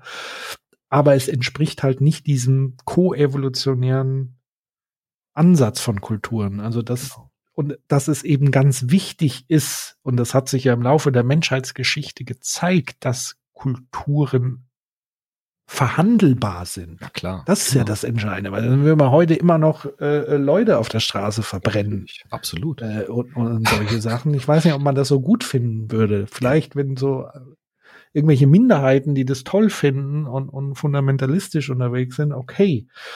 Aber ich glaube, es ist äh, insgesamt für, für die Spezie Mensch äh, ganz entscheidend, dass wir in der Lage sind, genau das aufzubrechen und das, ich sag mal so, da könnte man jetzt natürlich kritischerweise wieder sagen, ja, Sozialdarwinismus, der Rechte stärken. Ähm, würde ich sagen, nee, so ganz ist es dann nicht. Ähm, sondern eher zu gucken, wenn sich etwas bewährt hat oder wenn etwas massiv dagegen angehen will, weil irgendwas kritisiert werden muss, um, um sich zu verändern, finde ich das allemal ähm, besser, also eine, eine flüssige Herangehensweise zu haben, eine ja. diskutierbare, eine, ja. eine Herangehensweise mit mehr Optionen, dass ich ein, ein, eine Ausstiegsmöglichkeit auch überhaupt habe, wenn ich merke, ich fühle mich in diesem Kulturkorsett überhaupt nicht wohl. Ja ich glaube, wenn es das alles nicht gäbe und wir alles künstlich halt unter Artenschutz stellen würde und Artenschutz, kulturellen Artenschutz ganz genau. wichtig, weil echter ja, Artenschutz, Artenschutz kann schon wichtig, ja. uns unseren eigenen Arsch retten. Ja. Kulturell glaube ich jetzt eher nicht. Ähm, ja, dass dass das natürlich äh, eher ein Fortschrittshinderungsgrund ist, genau. äh, dieser künstliche Artenschutz. Das ist das gleiche wie, wie bei der Diskussion rund um Sprache. Ja äh, zu sagen, wir müssen gewisse diskriminierende Worte, Begriffe erhalten, weil sie halt Teil unserer alten traditionellen Kultur ist. Ja, geh weiter. Ja. Naja, weil Kulturen sich ja verändern. Also Kulturen ja, natürlich. Tanzen, die äh, unveränderlich bleiben. Und wenn okay. du Evolution ins Spiel bringst, natürlich, also ich darf an Karl Popper erinnern, der genau diesen Evolutionsgedanken ja verwendet hat und gesagt haben, Rassistinnen und Rassisten, die evolutionär argumentieren, haben nicht verstanden, was Evolution ist. Mhm. Nämlich, dass wir aus Grund unserer Evolution eine, eine Sphäre entwickelt haben der Sprache, auf der wir I Ideen miteinander verhandeln können, in denen wir Ideen sterben lassen können, ohne dass der Träger der Idee sterben muss. Lasst Ideen sterben, nicht Menschen. Das ist Evolution. Weil wir die Sprache haben, weil wir das haben, was Habermas kommunikatives Handeln genannt hat, dass wir uns zusammensetzen können und können eben differenzieren und können Ideen miteinander ins Gefecht führen, ohne dass wir als Träger diese Ideen sterben müssen. Und wenn Menschen das nicht verstehen und sagen, die Idee muss überleben und dafür lasse ich Menschen sterben, ist das eigentlich ein Rückschritt in unserer Entwicklung. Das ist, das ist eigentlich der Rückschritt. Das ist eigentlich das Nicht-Verstandene am evolutionären Prinzip. Zu sagen, ich gehe wieder auf die körperliche Ebene. Ich lasse wieder Menschen umbringen, um meine Ideen zu retten. Das ist gewissermaßen ein Rückschritt, wenn man evolutionär mhm. denkt. Von daher, ich habe gar kein Problem mit diesem Begriff, wenn man ihn mit, mit Popper versteht und das, was Amartya Sen eben auch will, dann äh, ist natürlich eine Evolution da, indem wir uns auf der Ebene des, der Sphäre der Sprache und des Diskurses bewegen. Und dort dürfen natürlich Ideen sterben. Klar, weil das tut ja keinem weh, vielleicht ein bisschen im Ego, aber nicht körperlich. Und äh, das ist genau das, was Amartya Sen meint. Und er sagt auch, selbst wenn wir uns einlassen würden auf einen Begriff der kulturellen Artenschutzes und sagen würden, Kulturen sind wertvoll, was sie ja natürlich auch sind. Natürlich ist es schön, ähm, äh, Dinge, Dinge zu sehen, die Jahrtausende alt sind. Natürlich ist das toll. Aber es kommt doch ein ganz, ganz wichtiger Begriff jetzt wieder ins Spiel, nämlich der Begriff der Freiheit. Also ich kann doch zum Beispiel auch sagen, wenn eine Kultur mich subjektiv fesselt und mir meine Freiheit nimmt, muss ich doch Menschen zugestehen können, dass sie sich von bestimmten kulturellen Traditionen auch lösen dürfen, um zu sagen, ich lasse das hinter mir, ich möchte das nicht mehr haben. Das ist doch auch die Frage. Also Multikulturalismus kann doch nicht bedeuten, dass ich Kulturen schütze und vielleicht Menschen, die vielleicht auch unter diesen Traditionen leiden, nicht aus den Traditionen lasse, weil diese Traditionen so geschützt gehören. Das kann doch wohl nicht gemeint sein damit. Und deshalb bringt äh, Sen äh, diesen uralten Begriff der Philosophie wieder ins Spiel, der nicht weniger lautet als Freiheit. Was heißt hier Freiheit? Also ich bin doch nicht Sklave meiner Kultur. Ich bin doch auch nicht Sklave meiner Vergangenheit. Ich bin auch nicht Sklave meiner Nahfeldbindungen, meiner familialen Bildung. Ich kann mir doch auch mich entscheiden dagegen. Ich kann auch neue Priorisierungen in mir aufstellen und deshalb kann ich mich für Identitätspriorisierungen entscheiden. Und deshalb ist dieser Entscheidungsbegriff ganz, ganz wichtig bei Amartya. Weil er sozusagen diesen Entscheidungsbegriff dem Begriff der Entdeckung entgegensetzt. Also Charles Taylor, diesen Begriff, ich, ich entdecke Identität an mir selbst, im Kulturkontakt zum Beispiel. Und äh, Sen würde sagen, nein, ich entdecke Identität, aber ich kann mich auch für Identität entscheiden. Ich bin nicht einfach nur ein passives hineingeworfen sein, sondern ich kann gestalten. Ja. Und das ist genau das, was er den Kommunitaristinnen und Kommunitaristen entgegensetzt, nämlich diesen Freiheitsbegriff und diesen Entscheidungsbegriff. Und was natürlich die Voraussetzung ist, sich entscheiden zu können, ist ja quasi das Bewusstsein oder das Wissen um eine Alternative. Genau.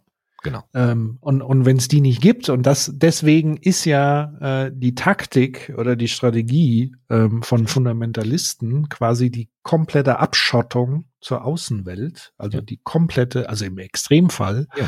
so dass man eben nicht, und das hatten wir, glaube ich, auch in der ganz frühen Soziopod-Folge schon mal thematisiert, kontaminiert wird. Genau.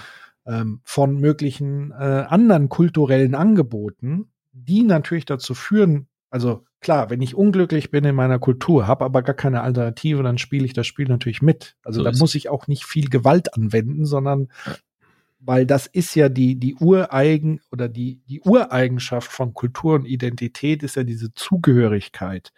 Und wenn ich keine Alternativ, kein Alternativangebot der Zugehörigkeit habe, ja. dann bin ich als soziales Wesen verloren dann so ist das eine existenzielle Frage. Wenn ich keinen Anschluss zu einer Gemeinschaft habe, bin ich, habe ich eigentlich das tiefe Wissen, dass ich eigentlich tot bin. Ja.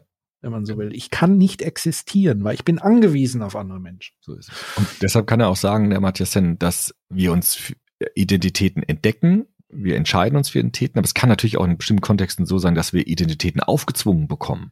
Ja. Dass wir sozusagen keinen Wahlraum haben. Und weil du gerade Kontamination gesagt hast, das ist genau das wollte ich eben auch sagen. Wir haben ja schon viel über diese Identitätstheoretiker gesprochen, Peter Berger zum Beispiel, ne, die gesagt haben, die Pluralität der Moderne ist kompliziert. Ja, wir müssen uns ständig entscheiden. Und Heiner Kolb spricht von diesen Teilidentitäten. Das wird ja auch ein bisschen skeptisch von diesen Autoren gesehen. Gerade bei Peter Berger, der sieht es ja auch so ein bisschen mit Kontamination. Der Begriff deutet das ja an. Ne? Mhm. Äh, Sen würde das umdrehen. Also wir sagen mehr Kontamination, mehr Vielfalt, mehr mhm. Öffnung, ja, also nicht Klosterschulen äh, errichten, wo die dicke Mauer davor ist sondern Schulen, Bildungseinrichtungen sollten den Menschen mehr Wahlmöglichkeiten lassen für ihre Identitätsgestaltung und nicht nur eine Identität. Nicht nur zu sagen, du bist nur dann gut, wenn du das und das machst, sondern Alternativen aufzeigen des Lebens, also Lebensmöglichkeiten aufzuzeigen, sodass junge Menschen sich entscheiden können für oder gegen eine bestimmte Identitätsformation.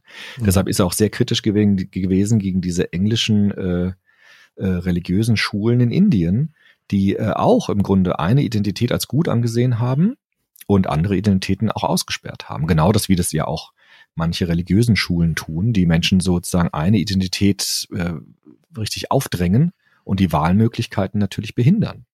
Mhm. Und Amartya Sen würde es genau umdrehen. Also diese Pluralität, die Peter Berger so ein bisschen ja schillernd sieht, die würde er gerade begrüßen. Also öffnet die Tür, ja, und macht auf und hängt nicht an einem substanziellen Kulturbegriff, der eigentlich auch empirisch vollkommen falsch ist.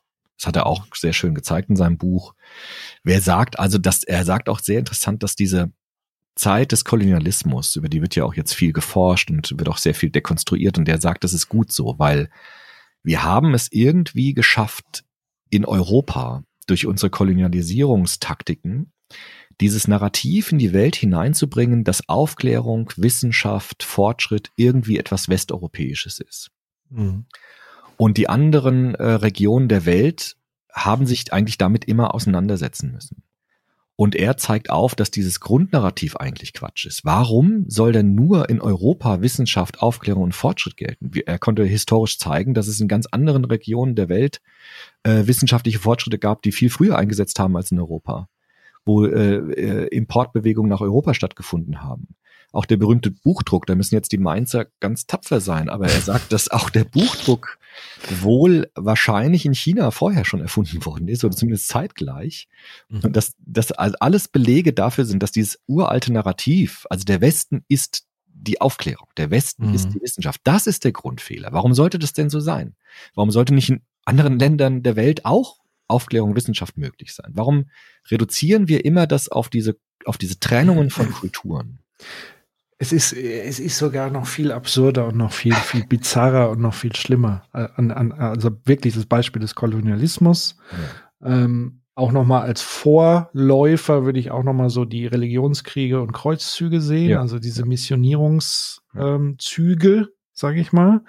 Und das absolut bizarrste und absurdeste ist, dass die ja mit dem Ding angetreten sind, wir wollen jetzt unsere Werte in die, also wir bringen, ich bringe es jetzt mal wirklich sehr überspitzt auf den Punkt, ja. also Vorsicht, Polemik, wir bringen den Wilden mal Zivilisation bei. Ja.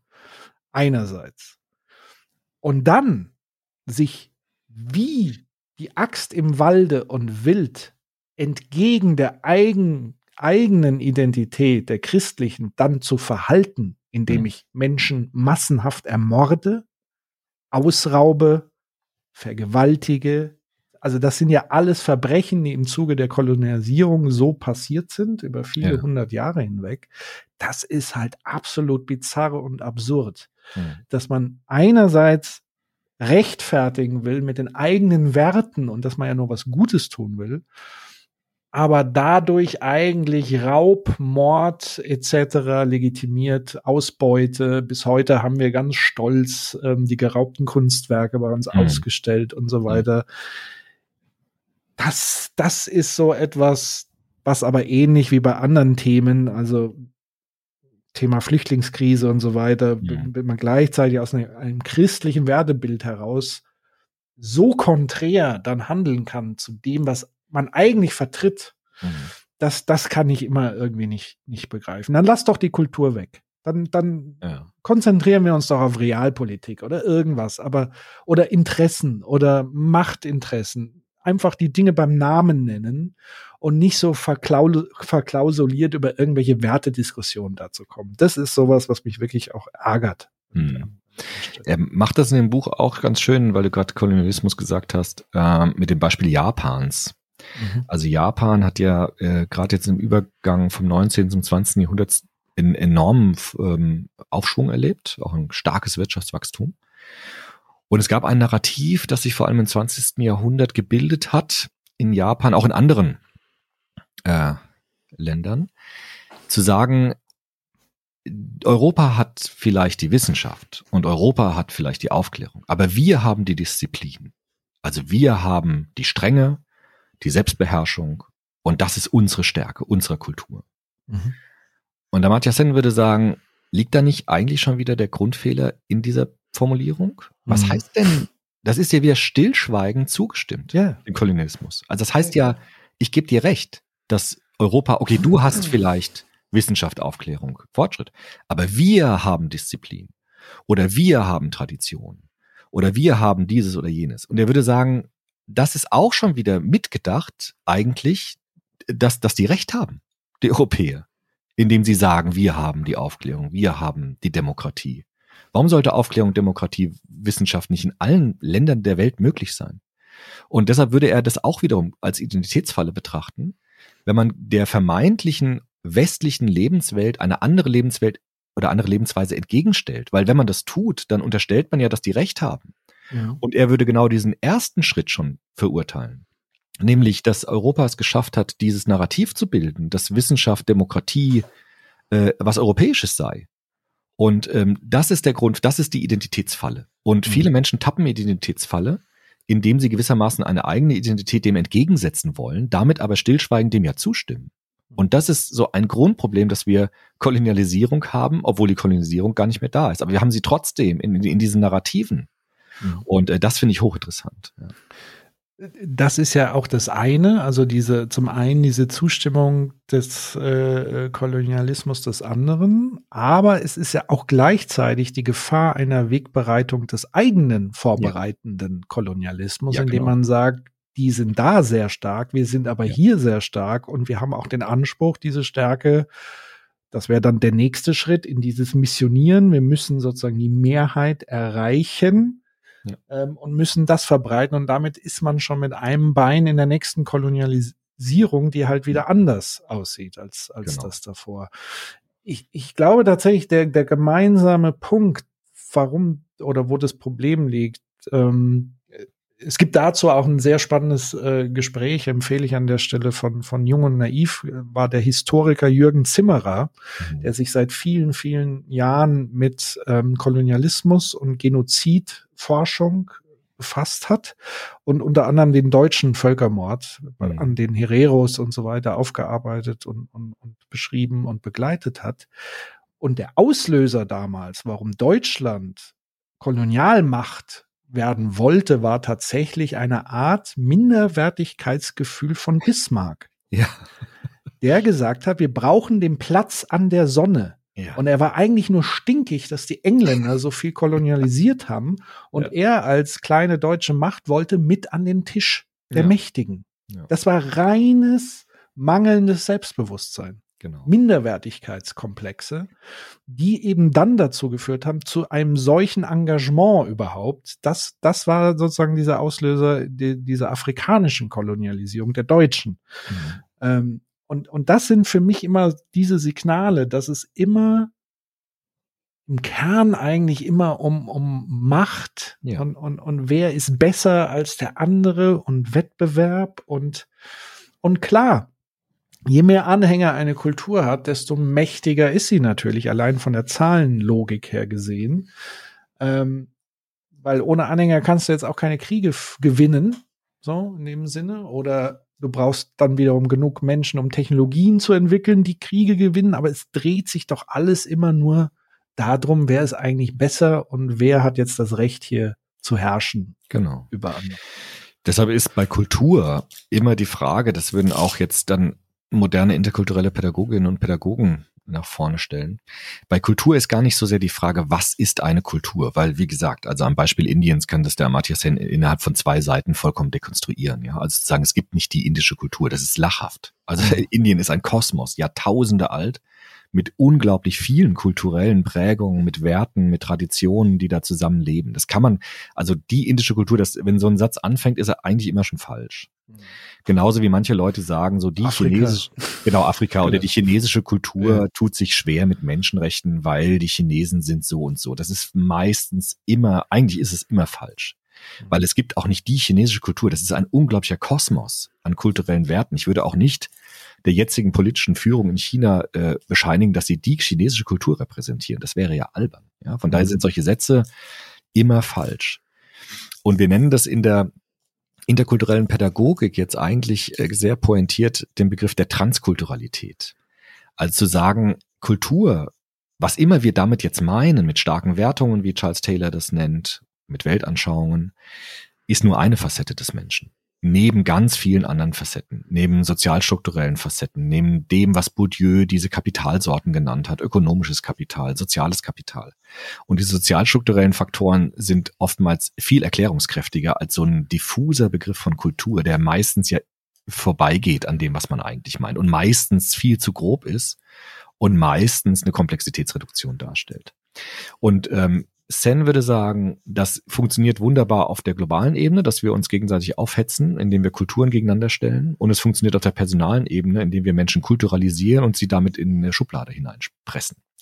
Und das Gefährliche ist, wenn wir das häufig tun, dass dann, das habe ich bei Jugendlichen ja erlebt, dass Jugendliche dazu neigen, äh, dann irgendwann dem tatsächlich zu entsprechen. Also es dann wirklich sagen, okay, wenn ich jetzt ständig so etikettiert werde, dann mhm. äh, scheint da ja wirklich was dran zu sein und dann nehme ich das auch auf, weil dann habe ich wenigstens eine Identität. Also wenn ich ständig nur mhm. eine bekomme, dann entscheide ich mich auch für die, weil dann habe ich wenigstens eine Identität und habe ein bisschen Selbstwirksamkeitserfahrung und wie du sagst, Macht auch.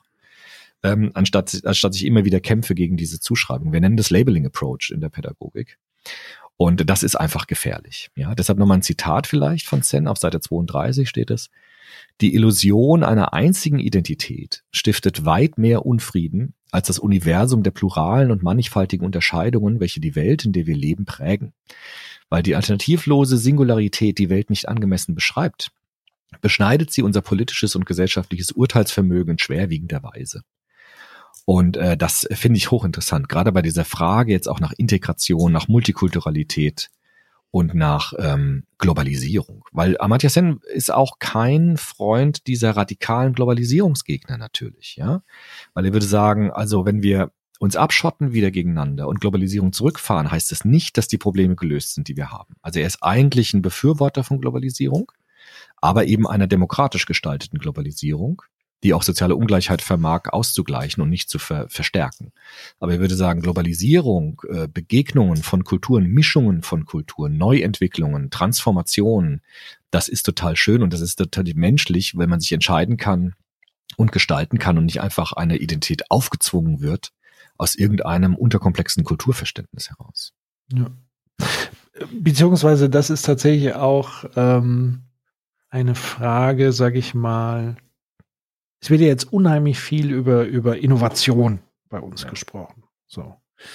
Äh, da gibt es ganz klar aus dem Bereich äh, ähm, der, der Kreativitätsforschung und so weiter und so fort ein ganz klares Statement für Diversität.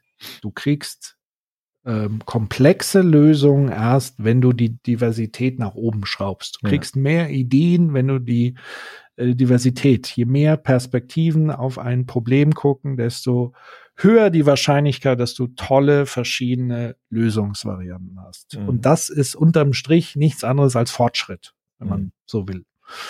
Und das heißt natürlich, je und deswegen ist, finde ich den Appell ja auch vollkommen richtig. Wir haben so viele Probleme auf der Welt. Wenn wir die alle lösen wollen, müssen wir diesen lächerlichen ähm, ähm, monokulturellen Ansatz eigentlich überwinden. Ja. Ähm, und, und, und wie du sagst oder wie Sen sagst, unterscheiden auch wieder, weil sonst geraten wir ja wieder in diese Komplexitätsreduktion, indem wir sagen, Globalisierung ist Kacke, weil äh, die soziale äh, Ungerechtigkeit Kacke ist. Ja, äh, mhm. aber das liegt jetzt nicht an der Globalisierung alleine, dass Menschen auf dem Planeten zusammenkommen und miteinander Dinge tun, sondern aufgrund der bestehenden Wirtschaftssysteme, aufgrund der verschiedenen Machtinteressen, die natürlich entsprechend anders verteilt sind. Und ich sage es immer wieder sehr gerne, der Teufel scheißt auf den größten Haufen. Das ist eigentlich der Kern des Problems, dass Menschen, die viel Geld und viel Macht und viel Kapital haben, immer mehr Kapital anhäufen werden als diejenigen, die es nicht tun.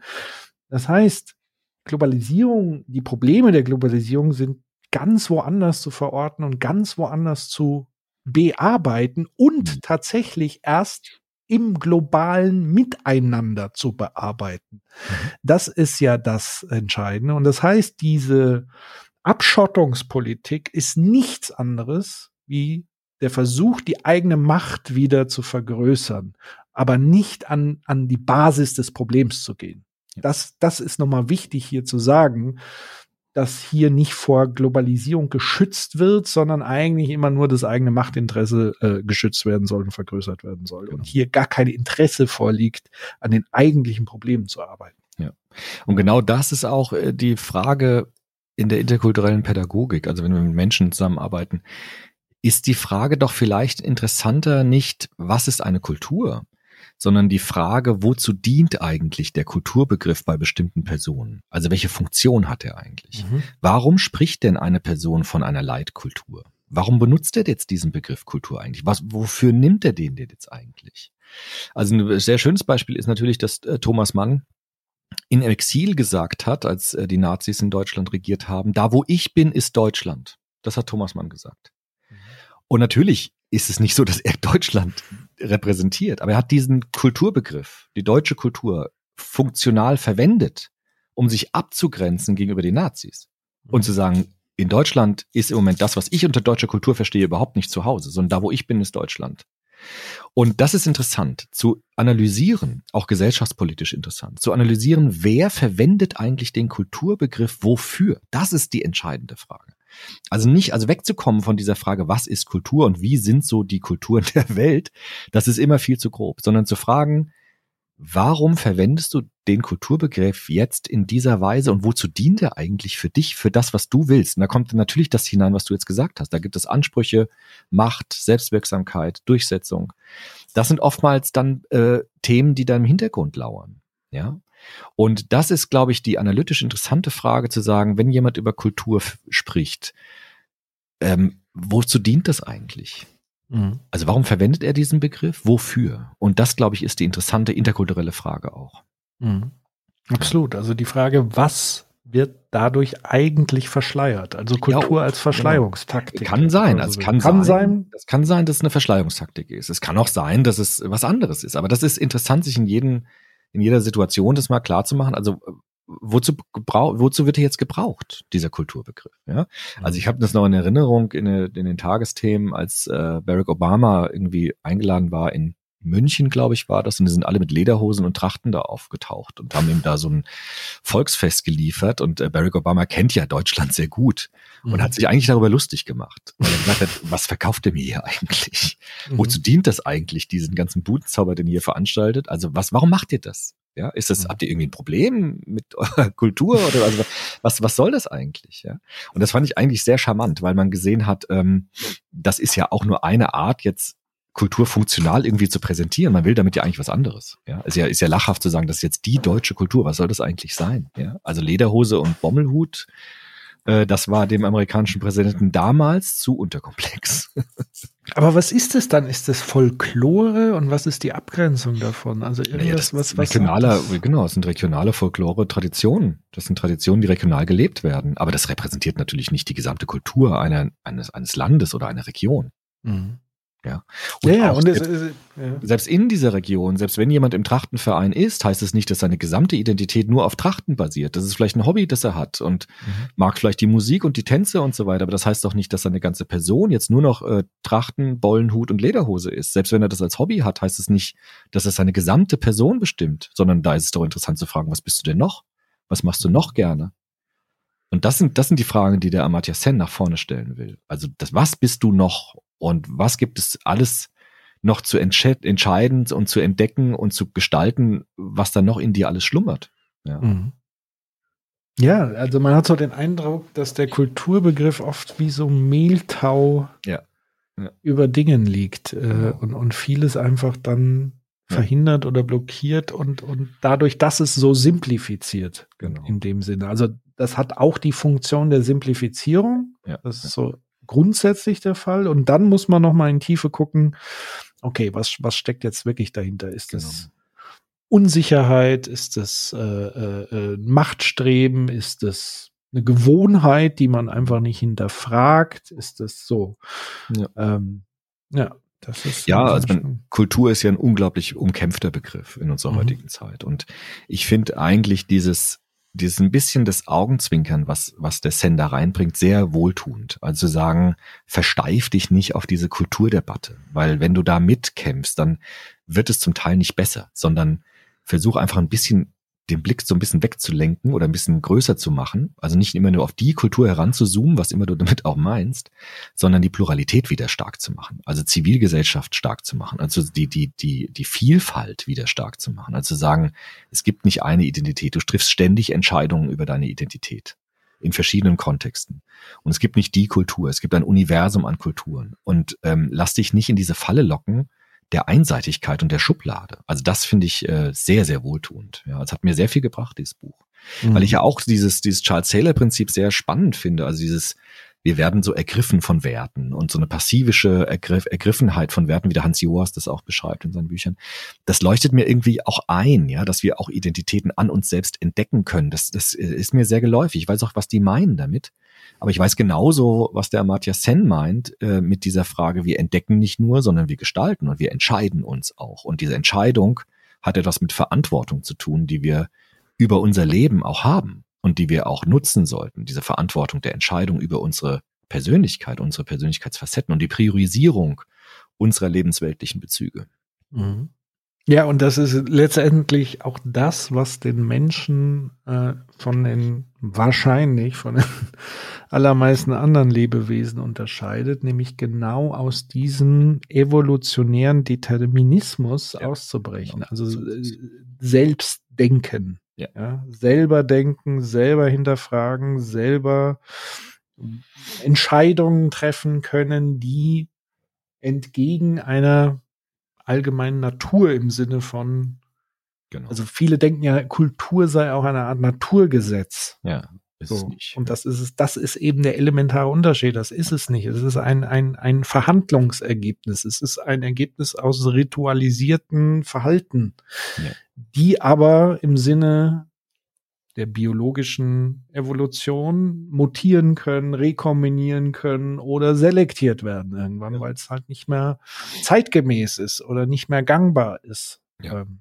Und das gilt auch für Religionen. Also Amartya Sen sagt, wenn die Propheten alle Traditionalisten gewesen wären, die die Tradition unverändert aufrechterhalten hätten wollen, dann hätte sich doch Religion nie verändert. Also die Propheten waren doch gerade die, die gesagt haben, wir müssen was anders machen als vorher. Äh, das waren ja alles Revolutionäre. Genau. Und deshalb, ja- deshalb sind doch die, die äh, hochgelobten Propheten gerade die, die eben nicht Traditionalisten oftmals Ja. waren und wollten, dass alles so bleibt, wie es ist, sondern sie wollten, dass sich was verändert.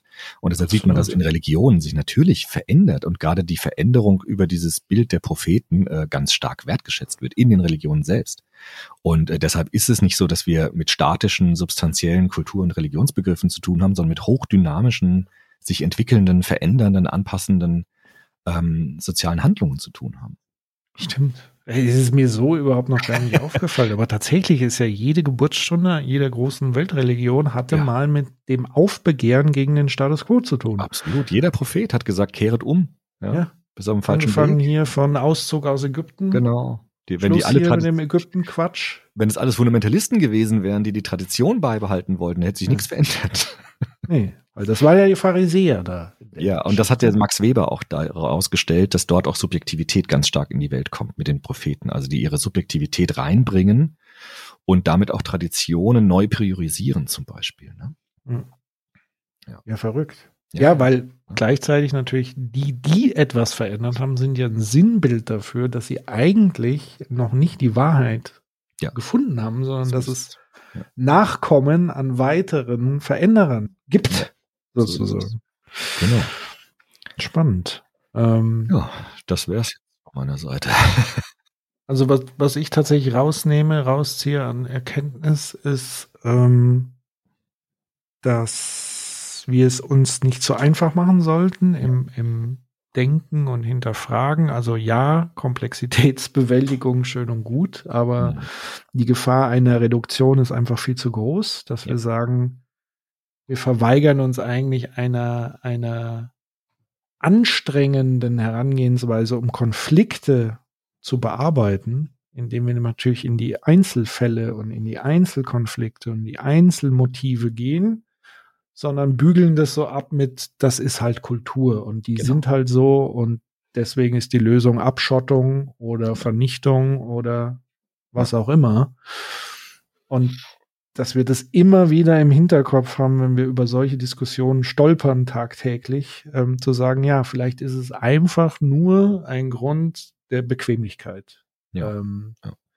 Neben der Frage der, der eigenen Machtansprüche durchzusetzen und so weiter. Das, das ist nochmal der entscheidende Punkt. Und gleichzeitig, dass es nicht der Versuch ist, das ist mir auch nochmal ganz wichtig, es ist nicht der Versuch, damit Probleme zu übertünchen. Mhm. Nee. Weil natürlich gibt es, ähm, ich sag mal, aus Ländern, so wie überall in allen Ländern der Welt, gibt es Unterdrückung der Frauen. Es gibt das und das und das und das. Das heißt nicht, dass man damit alle Probleme äh, im, im Zusammenleben von verschiedenen Menschen Mhm. damit übertünchen will. Ganz im Gegenteil. Es ist eher der Hinweis darauf zu, zu sagen, guckt genau hin, welche Probleme wir haben und löst sie mit jeweiligen anderen Dingen, als daraus ein Kulturproblem zu machen und ein, eine kulturelle Lösung irgendwie zu finden. Genau. Ja, auch nicht äh, meine männlichen Machtansprüche, die ich vielleicht habe, mit Kultur zu legitimieren. Ja, Weil das ist dann äh, ganz schräg, ne? Das Sozusagen. ist dann sehr schräg. Und als ob Das- es wieder über den eigenen Männlichkeitsbegriff immer Gedanken machen, als über die Kultur, die man dann heranzieht, um das vermeintlich zu begründen, ja, was man da macht. Absolut. Ja. Sehr schön, sehr Jo. erhellend und ähm, Genau. War Ja. wieder gut. Seit langer Zeit. Mal wieder. definitiv. Ich hoffe, hab- euch hat's auch Ja, gefallen. ich ich habe nur Angst vor dem Lockdown. Also das nochmal abschließend zu diesem Thema. Weil ich Ja. fand es so schön, jetzt nochmal das Semester wirklich in Präsenz zumindest teilweise zu machen. Aber ähm, ich glaube, wir werden wieder äh, in Online umschalten müssen und das ist auch äh, Komplexitätsreduktion. Aber ich glaube, uns bleibt wahrscheinlich nichts anderes übrig. Ja, und das, das zeigt sich halt wieder dadurch, dass man nicht bereit war, strategischer, taktischer und differenziert die Dinge anzugehen und zu organisieren, ähm, landet man halt wieder da wie vor einem Jahr, dass das einzige Wi- Mittel der Wahl die Keule halt. Es Ja. ist wieder die Keule, so, Ja, weil weil äh, wir bei aller Diskussion und so weiter äh, es verpasst haben, einen vernünftigen Weg einzuschreiten. Und unterm Strich muss man ja sagen, es, das ist ja der Unterschied zwischen Natur, also einem Virus, und Kultur. Du kannst mit einem Virus keine Kompromisse schließen. Nee. Du kannst nicht darüber verhandeln, wann es denn jetzt geht, bitte, und wann es denn kommt. Und man macht hier Grenzen zu und auf und, Ja. und behandelt ein Virus wie eine Kultur. Das wird halt nicht funktionieren Nee. da gibt's keine Kompromisse. Also das, das, ist, das Virus wird nicht von alleine weggehen, weil wir äh, es beschwichtigen oder weil Ja. so. Aber vielleicht dazu nochmal ganz kurz, also Mhm. ich, dass wir den Impfstoff oder die Impfstoffe global äh, verbreiten müssen, zeigt sich jetzt ja auch ganz Ja. deutlich durch diese Virusvarianten und diese Mutationen, die immer Das wieder ist das nächste, was kommen wird. Ja. Also, dass wir in Europa auf dem, auf der Insel der Glückseligen genug Impfstoff haben, dass wir den Luxus haben, zu sagen, ich nehme ihn oder ich nehme ihn nicht, weil genug da ist, Mhm. ist aber eine ganz andere Frage als äh, in anderen äh, Regionen der Welt, wo einfach kein Impfstoff da ist und wo auch keiner hinkommt und deshalb ständig auch Mutationen entstehen, die dann wieder zurückwirken auf die gesamte Welt. Von daher auch hier ist es vollkommener Unsinn, nur national zu denken, sondern wir müssen so eine globale Pandemie äh, auch global lösen. Deshalb brauchen wir natürlich auch die Verteilung von Impfstoff in die Welt hinein, damit wir das dann irgendwann überwinden können. Also das, auch Ja. das zeigt sich jetzt wieder, dass Globalisierung da natürlich auch die Antwort auf globale Krisen ist. Das ist ja ganz klar. Also globales Handeln, Ja. jetzt nicht Globalisierung im ganz allgemeinen Sinn, sondern globales Handeln. Ja. Also ich glaube tatsächlich, dass Globalisierung im Sinne von globalisierte Kommunikation dazu beiträgt, überhaupt globale Probleme ähm, sichtbar zu machen und offen zu machen. Also ähm, das ist zum einen die große Herausforderung, aber auch die große Chance, Dinge ähm, anzugehen. Und, und du hast schon richtig gesagt, ähm, ist eigentlich absurd, dass wir die Wahl, also dass wir in der privilegierten Position sind, einen Impfstoff nicht nur entwickelt zu haben, das ist ja auch Grüße gehen raus nach Mainz, nach Gutenberg ist das, glaube ich, so Ja. wirklich die Erfindung der, le- der letzten äh, Jahrzehnte, Jahrhunderte. Ja. Ähm, Und dass wir dann sogar so bequem und, und, und im Luxus sind, dass wir es uns erlauben können, das abzulehnen. Ja. Ein, ein klares Instrument, das uns ganz sicher da rausführt auf Mhm. mittelfristige Sicht. Natürlich nicht sofort, weil es muss konsequent passieren. Mhm. Und dass andere Länder das überhaupt nicht bekommen, weil sie eben nicht Ja. in der privilegierten Position ist. Ja. So, und wenn wir den Fehler dann auch machen, dann haben wir nämlich in Welle 5, 6, 7 nämlich wieder das Problem, wie du genau. sagst. Es gibt eine Mutation. Also das heißt, auch hier gilt es nicht nur in Bundesländer und Mhm. Europäische Einzellösungen und Länder zu denken, sondern insgesamt. Und es zeigt sich, wenn die Pandemie rum ist, ist es ja nicht längst das einzig globale Problem, was wir in der nächsten Zeit lösen müssen. Das, Jetzt erst los, Stichwort Klimawandel und all So das. Sieht es- weiterkommen. Ja. So Genau. sieht's aus. Ja. Genau. Und das ist es. nur ein, ein Sinnbild von vielen. Ähm, und von daher macht diese kulturelle Unterscheidung erst recht gar keinen Sinn. Mhm. Ähm, es gilt eher ein, ein Bewusstsein zu entwickeln, dass wir viel mehr Gemeinsamkeiten als Spezie haben, Ja. als, als unterschiedliche auch. Ja, genau. Äh, genau, Kulturen haben. Ja. ja, Jo, in dem Sinne in diesem Sinne. hoffe ich, hat es euch gefallen ähm, und ihr konntet auch ähnliche Erkenntnisse mitnehmen. Wir freuen uns ähm, über Empfehlungen etc. Ja, und wir wünschen euch bis dahin alles Gute. Ihr hört uns ja schon sehr bald. Genau. Danke dir und Okay. tschüss. Tschüss.